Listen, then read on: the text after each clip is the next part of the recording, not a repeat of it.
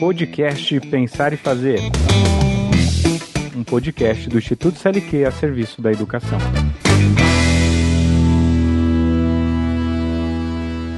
No novo cenário mundial, reconhecer-se em um contexto histórico e cultural, comunicar-se, ser criativo, analítico, crítico, participativo, aberto ao novo, colaborativo, resiliente, produtivo e responsável requer muito mais do que o acúmulo de informações. Requer o desenvolvimento de competências para aprender a aprender, saber lidar com informações cada vez mais disponíveis, atuar com discernimento e responsabilidade nos contextos das culturas digitais, aplicar conhecimentos para resolver problemas, ter autonomia para tomar decisões, ser proativo para identificar os dados de uma situação e buscar soluções, conviver e aprender com as diferenças e as diversidades. Olá, meu nome é Sérgio Ferreira e esse é o podcast Pensar e Fazer, um podcast do Instituto CLQ a serviço da educação.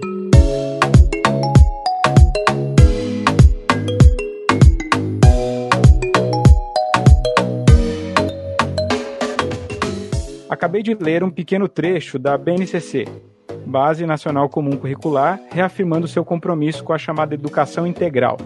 E é nesse contexto que recebemos hoje a professora Letícia Lyle, para discutir um pouco sobre a importância e a necessidade da incorporação das aprendizagens sociais e emocionais na busca de uma formação integral. Muito obrigado pela sua participação aqui no podcast Pensar e Fazer. Letícia, quem é você na sala dos professores?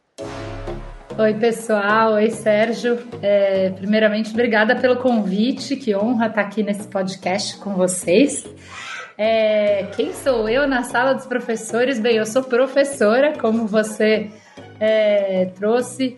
Eu, hoje em dia, estou diretora é, e, e, coordenadora de um projeto, então, aqui em São Paulo, numa escola é, que chama Caminho School, e à frente de um projeto é, numa EdTech, olha só. Depois eu falo um pouquinho mais de EdTechs, mas é, olhando muito para esse, esse lugar da educação integral.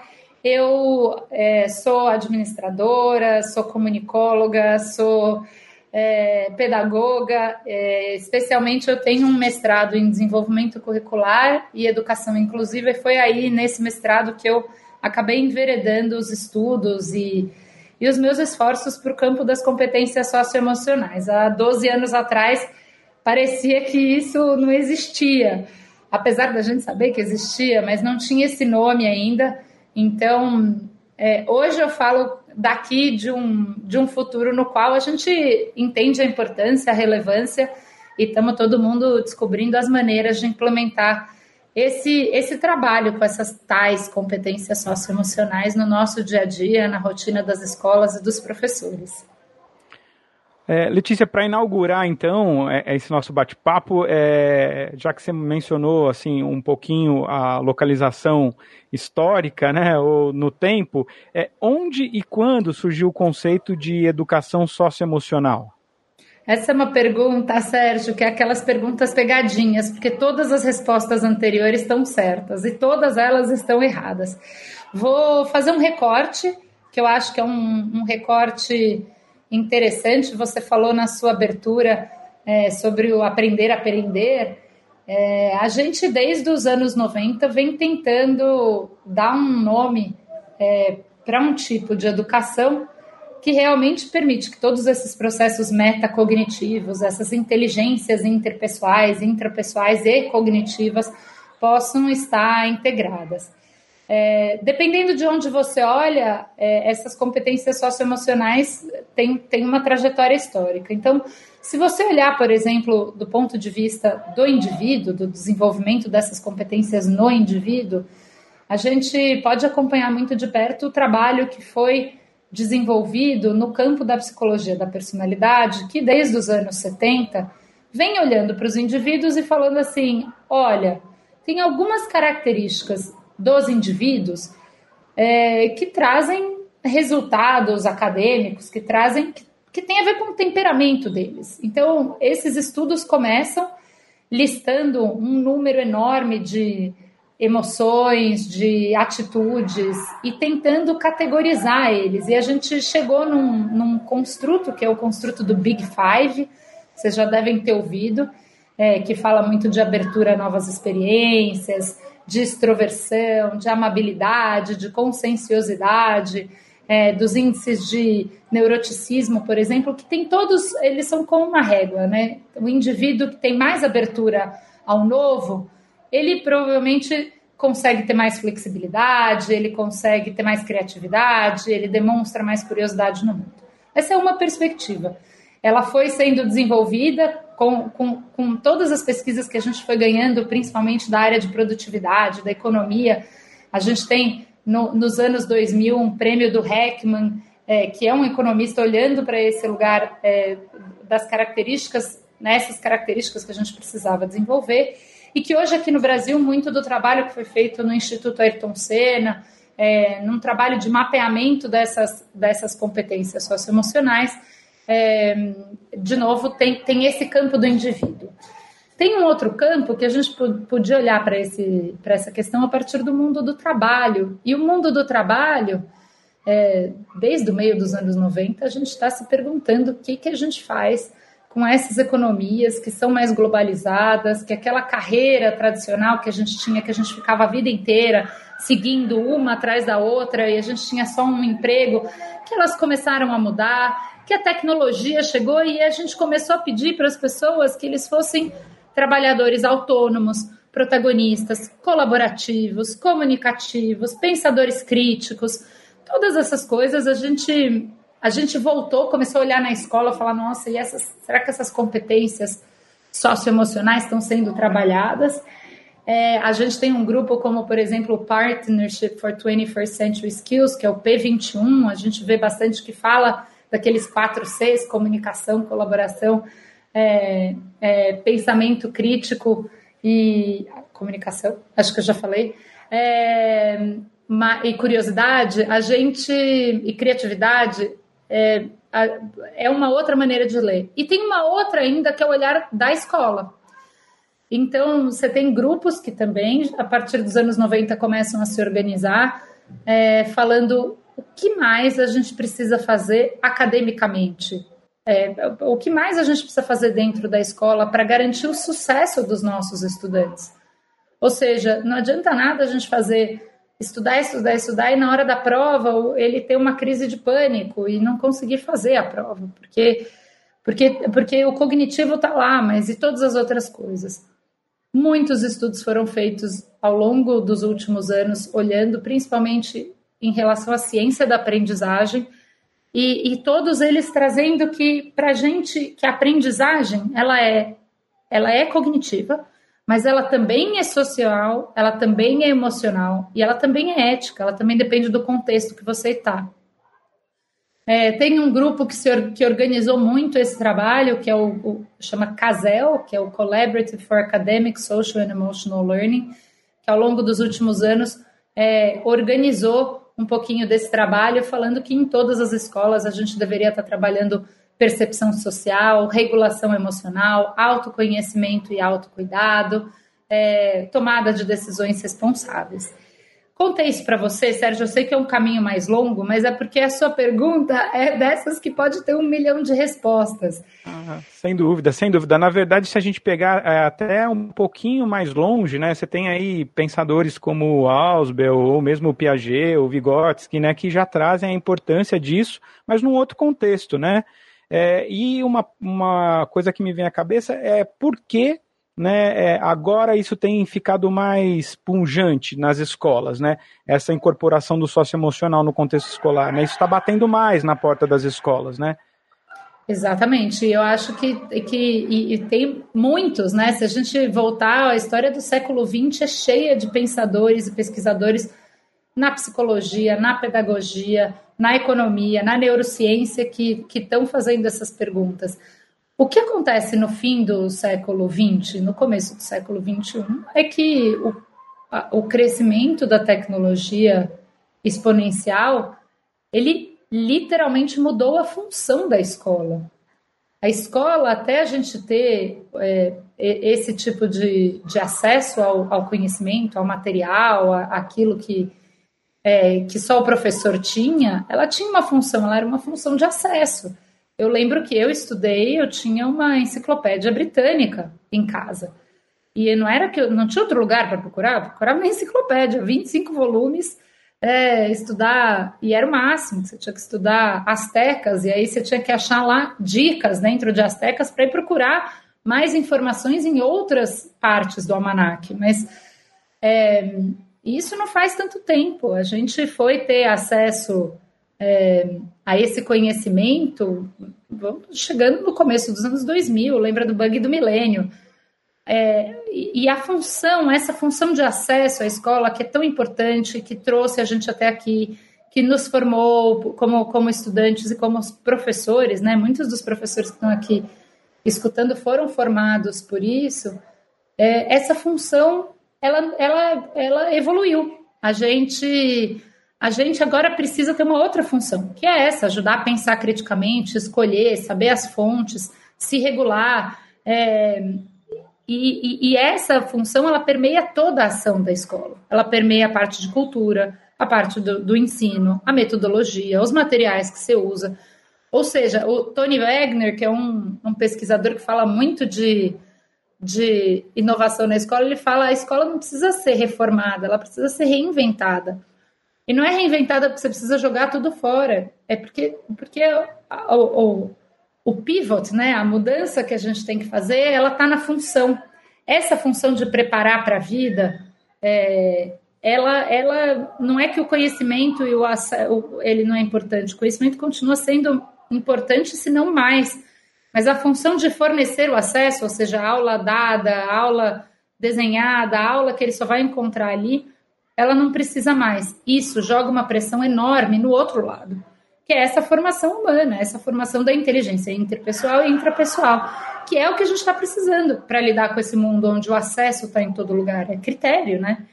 Então a pressão aumenta porque a gente teve realmente um acelerador da, da, dessa revolução tecnológica que ficou muito mais avançado nos últimos dois anos de pandemia. E o professor, onde é que ele entra nesse contexto? Como devemos pensar o papel dele, é, da própria formação inicial, do trabalho que ele faz? Os nossos professores estão preparados para essa aprendizagem, para ensinar é, competências sociais e emocionais na escola? Eu acho é, que os nossos professores estão mais preparados do que eles imaginam mas menos conscientes sobre o que eles deveriam estar trabalhando. Isso significa que a gente precisa de muito apoio como professor, é, apoio para fazer a transição, segurança de que a gente pode errar, de que a gente pode testar, que a gente pode experimentar, e ao mesmo tempo muita formação. Tanto para o que é o trabalho de competências socioemocionais, mas também porque para que para que metodologias a gente deveria estar tá utilizando que nos conduzam a estar tá na escola, nesse espaço que a escola está propondo hoje em dia, que é esse espaço de formação do indivíduo. Existem algumas metodologias mais ativas, é, menos expositivas, que inclusive é, promovem o ensino dessas competências socioemocionais. E, e, e essas são as duas coisas que os professores deveriam poder experimentar. Então, ter sim um momento deles se conhecerem, deles se reconhecerem nesse lugar, ter essa, essa parte dessa formação. A gente fala que é, a gente também está passando por essa transformação, a gente também foi criado num, num contexto onde se a gente só passasse a matéria, né, estava tudo certo, e agora a gente está sendo cobrado que não. É mais coisa. Aí você fala, não, mas peraí, ninguém me, não tem, você me deu um livro aqui que tem isso, mas como é que eu faço? E agora? É, então, saber que o nosso ambiente escolar, que tem né, um movimento da escola com os professores, ele está apoiando essa transição e aí realmente apoiando, né? Tendo muita formação, clarificando um pouco das ideias, essa coisa de estar tá no começo da mudança é mais difícil, né? Você não tem tanta coisa já produzida, mas esse também é o lugar de vantagem. A gente pode produzir muito do que é o conhecimento do futuro. E a pandemia, de alguma forma, você acha que ela é, acelerou alguns processos ou um olhar mais é, observador para essa questão das aprendizagens socioemocionais? Ah, acho que sim, né? Sérgio, eu falo assim, nada como o pior cenário possível para ajudar a gente a ver onde é que estão as nossas prioridades. É... Se passar conhecimento, né, acesso ao conhecimento fosse o resultado e desse tudo certo, a gente tinha a pandemia tinha sido resolvida por todas as plataformas de ensino, todos os apps, todas as coisas. E, e no final, a grande inovação que a gente viu é, não foi no app, não foi na tecnologia, foi no professor empoderado por essa tecnologia. Né? Quem conseguiu fazer a interação, quem conseguiu chegar até o estudante, quem conseguiu ver significado, quem conseguiu se adaptar, mostrar flexibilidade é, e precisou do apoio, sim, de outras ferramentas tecnológicas, de plataformas, etc., foi o professor. Essa é sempre a grande inovação da escola, né? o grande veículo de, de, de transformação. É, eu acho que eu vou, para eu responder essa sua pergunta sobre a pandemia, eu vou voltar para uma parte técnica, eu sei que talvez o pessoal goste aqui, é, que são as formas que a gente consegue desenvolver competências socioemocionais na escola.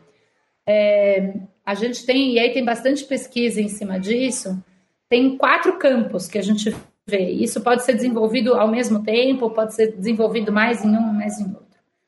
Uma delas é a formação de professores. Os professores são modelos, então, se a sua escola é, puder investir em uma formação socioemocional para os seus professores, é, toda a sua escola já ganha nisso, porque é na hora que o professor regula as emoções dele melhor que ele ensina para o estudante como fazer isso, ou que ele colabora melhor um com o outro que ele traz mais benefícios para a escola, que ele fala melhor com o pai. Então, a gente, isso é, é uma coisa que trabalha muito competências socioemocionais no seu ecossistema.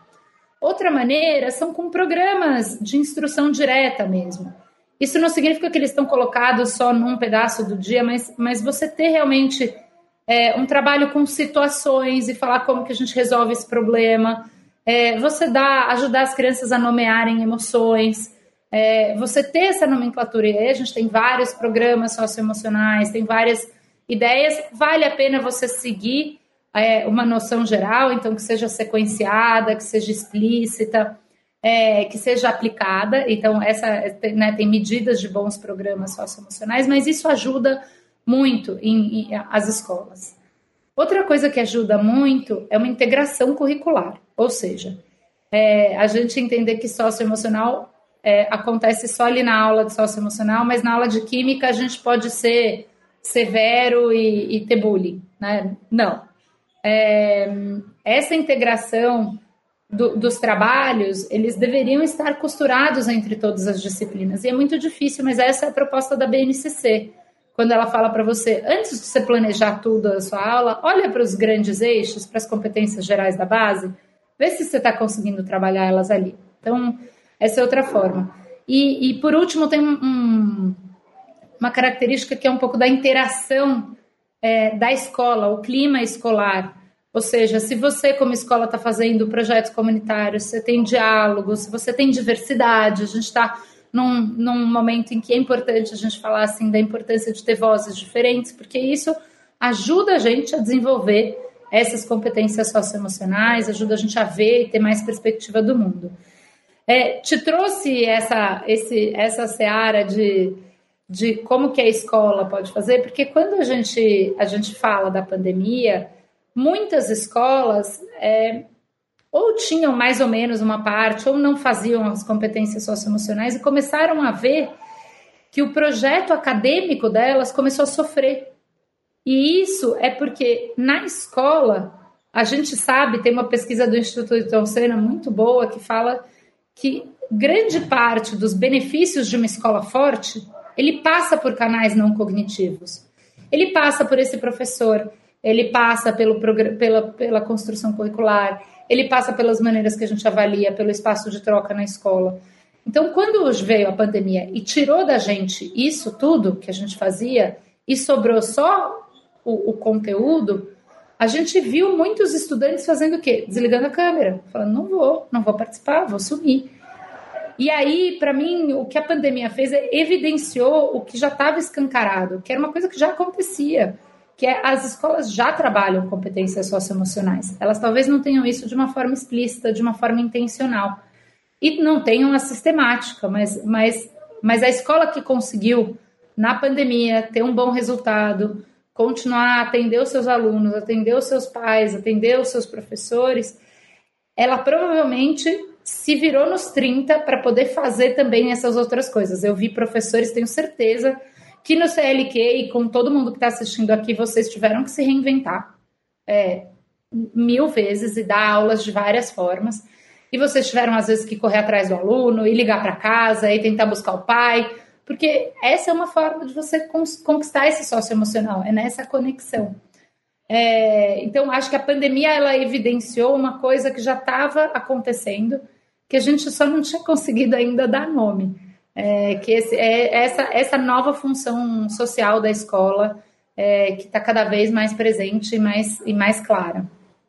O Letícia, tem uma questão que é muito pertinente para a educação e muito cara às vezes, né? Que são essas políticas de indução, né? É, políticas públicas de indução, como por exemplo os vestibulares ditando o currículo para ensino médio, ou mesmo o Enem que tinha no seu início a ideia de um exame para a gente poder ver como é que estava saindo os alunos do, do ensino médio, de repente ele se transforma em outra coisa, né, que quase serve como um ranking para escolher qual é a melhor escola. Então, pensando em avaliações como Aí eu vou extrapolar, tá? Eu vou falar de SARESP, Sistema de Avaliação de Rendimento Escolar do Estado de São Paulo, ou SAEB, que é o Sistema de Avaliação de Educação Básica, ou indo para além ainda, para o PISA, né, o Programa Internacional de Avaliação, ou mesmo o Enem, como eu mencionei, eles trazem alguma preocupação com as questões das aprendizagens é, sociais e emocionais? É, Sérgio, acho que a gente tem, tem dois movimentos aí.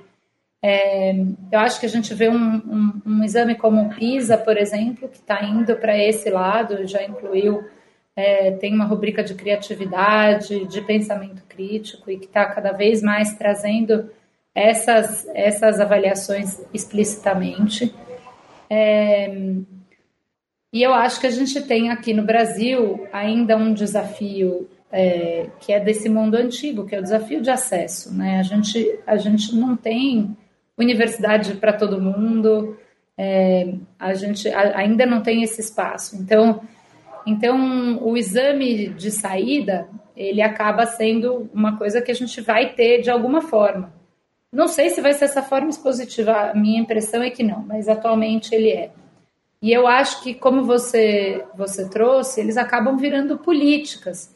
O problema na educação é que essas políticas elas custam, né? Porque a gente a gente acaba chegando lá no futuro sem estar preparado para o que o, futuro está pedindo, né? A gente está estudando agora no, no quinto ano as coisas que talvez não aprova daqui a 10 anos não vai nem existir.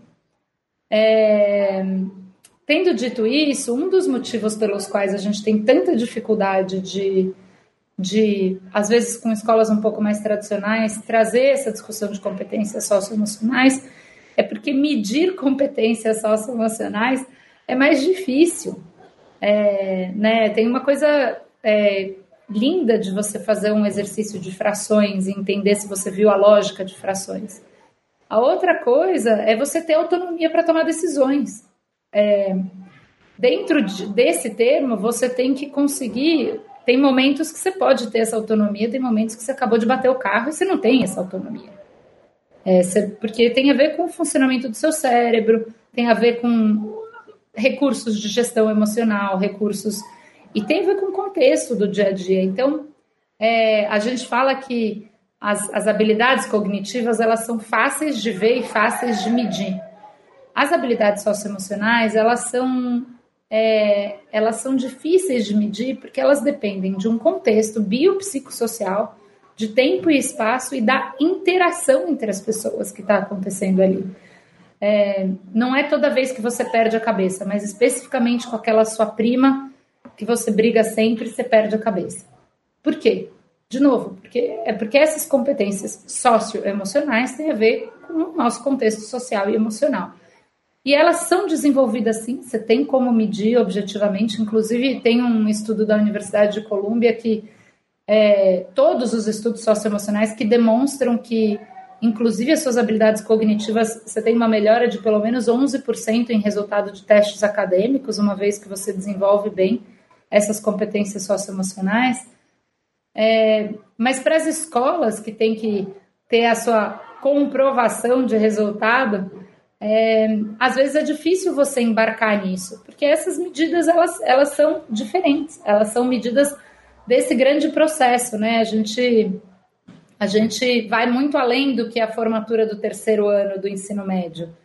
É, vai, a gente vai ver, a gente vai ver se a nossa formação ela realmente foi integral quando você estiver à frente de uma decisão muito difícil ética, quando você estiver passando por questões mais difíceis ou né, as complexidades da vida, que são voláteis, ambíguas, incertas, a característica do mundo que a gente vive. É, mas, mas, então, assim, voltando um pouco na sua pergunta, porque essa dava para fazer mais uns cinco podcasts nela. é, é, a, os governos hoje em dia ainda assim tem exames que estão olhando simplesmente para um, um lugar de, de, decoreba de conteúdo. É, existe uma necessidade de fazer exames, esses talvez não sejam os melhores. Você vê muitas universidades é, no mundo todo, você vê isso já acontecendo, no Brasil começando a acontecer de algumas universidades trazendo provas que são práticas, aplicadas, que exigem sim essas competências socioemocionais.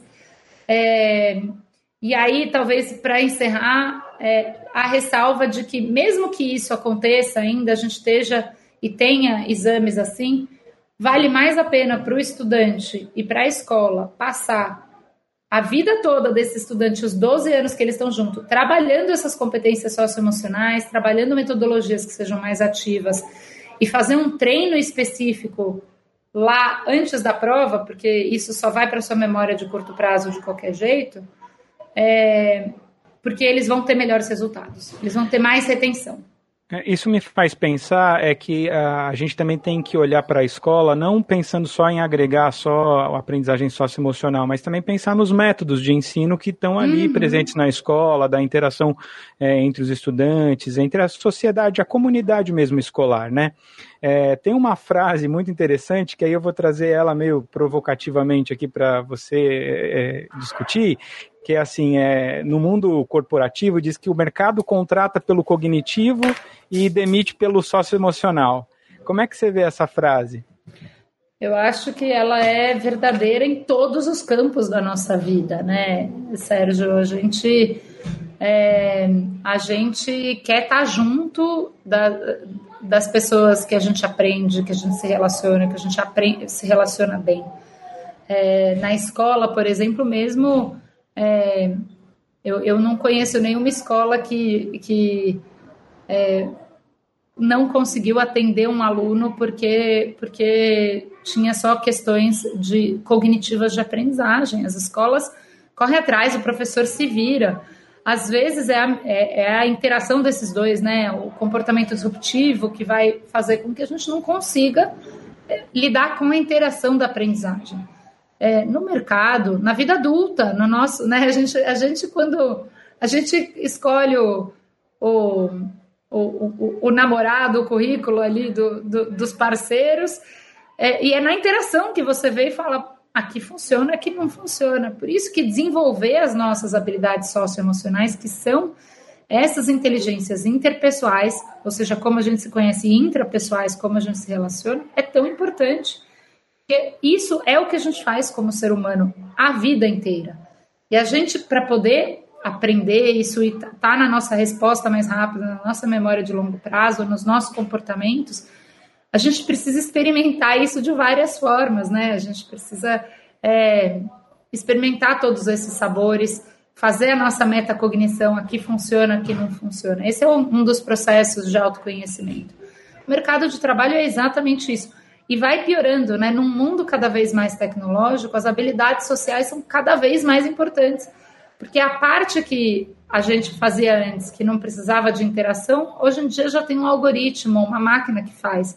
Só sobrou o outro lado, que é o lado da gente ter critério, da gente se relacionar, olhar um para o outro, fazer as coisas juntos. É, então, é, é, o que você falou, assim, vai muito além. Você pensar na a escola, ela é o espaço que a nossa sociedade desenhou e escolheu para poder formar essa sociedade. Então, faz parte do nosso trabalho isso também. É, quando a gente pensa na escola, assim, a ideia não está falando que é para a gente lidar só com esse sócio emocional e abrir mão do currículo. Você pode trazer bons exemplos aqui para a gente, é, relacionando é, aprendizagem, o cognitivo, que está lá no currículo, que a gente precisa trabalhar com os estudantes, e uh, o casamento com o sócio emocional? Claro, vou, vou te dar um exemplo aqui, assim, é, super. Os meus alunos aqui da escola do, do sétimo ano fizeram um projeto. Então, a gente usa uma metodologia por projetos aqui e era sobre. O projeto integrava as áreas de ciências, matemática, tecnologia e engenharia. E o projeto era sobre a praça dos nossos sonhos. Olha só, um programa de ciências sobre a praça. É, eles tinham que aqui, essa praça aqui perto da escola, eles tinham que ladrilhar os bancos da praça. É, Para isso, eles tinham que fazer uma entrevista, conhecer as necessidades do, do, do bairro, conhecer um pouco da história, cada um fazer um projeto desse desenho. E quando eles entraram nas peças do ladrilho, então teve toda a parte de montar o ladrilho, tinha ali uma habilidade específica. Eles tinham que usar as máquinas aqui para cortar os ladrilhos, porque eram os azulejos, entender como que você cortava na parte de ciências, que tipo de ladrilho você tinha que usar, e aí qual era o melhor material, então se era um que, que era de, é, de azulejo, se a gente usar um ladrilho de, de tijolo, como que a gente ia usar. Eles tinham que usar, ver, ver onde é que essas, essas terminações funcionavam e depois eles tinham que estudar porque a gente, ao longo do caminho, ia criando alguns desafios. Ah, então a gente tem que usar triângulos. E aí eles ficaram aqui, é, é o, o aplicado deles era Pitágoras, então eles tinham que começar a desenhar, fizeram vários experimentos, os professores também aí, eles cortavam os triângulos, eles tinham que descobrir o tamanho para ver se encaixava, planejar, ou seja, toda a parte de engenharia, fazer o planejamento de cada um desses ladrilhinhos, para depois a gente ir lá e instalar é, esses ladrilhos no banco da praça. É, eles aprenderam sobre colaboração, sobre respeito, sobre olhar, sobre perspectiva, sobre é, como que eles se relacionam com o espaço coletivo, como que eles se relacionam com os sonhos, como que eles se relacionam com os outros, com vários materiais, com não saber, com fazer hipóteses e com todos esses conteúdos. Trabalharam engenharia, trabalharam matemática, trabalharam todos os conteúdos, colocaram a mão na massa, desenharam e produzindo alguma coisa aplicada ao mundo real. É, e é o que você falou, não é ou. A gente, o, o trabalho aumentou sim, ele mudou. O professor e a escola agora tem, tem que dar conta desse outro elemento também. É, e, e, e, não é um em detrimento do outro. Inclusive, o que a gente sabe é que para você conseguir construir é, conhecimentos mais aprofundados, essa, essa base socioemocional ela é mais importante ainda, porque ela é o que sustenta a gente estar tá em disposição de aprender.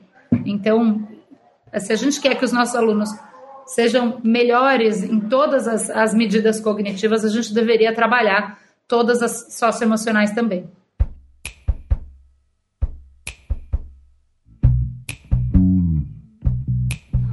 Bacana.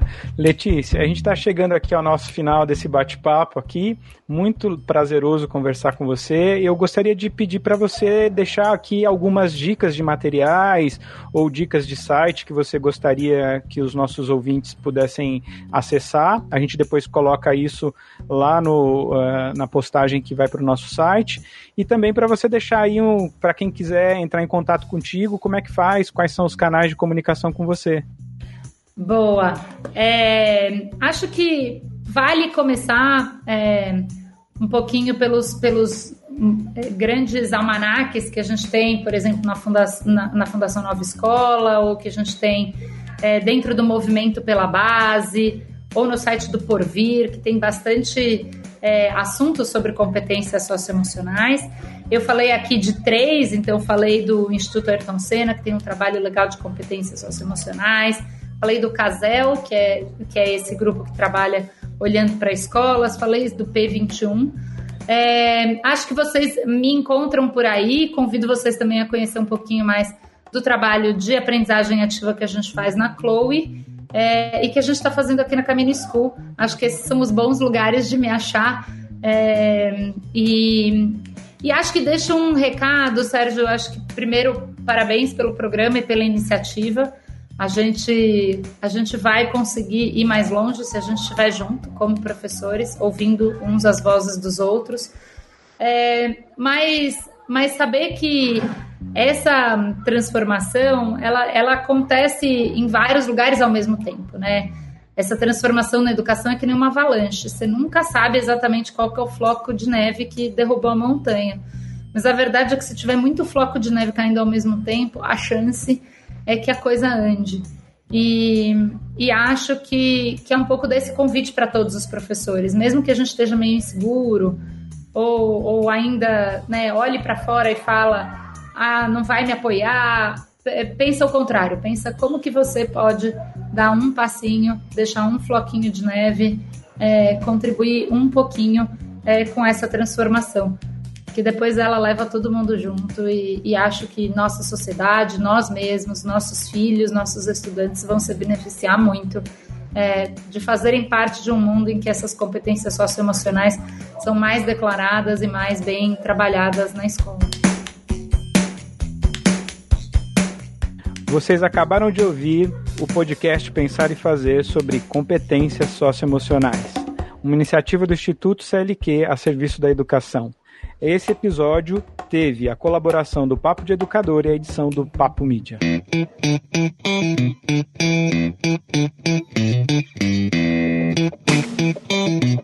Podcast Pensar e Fazer. Um podcast do Instituto CLQ a serviço da educação.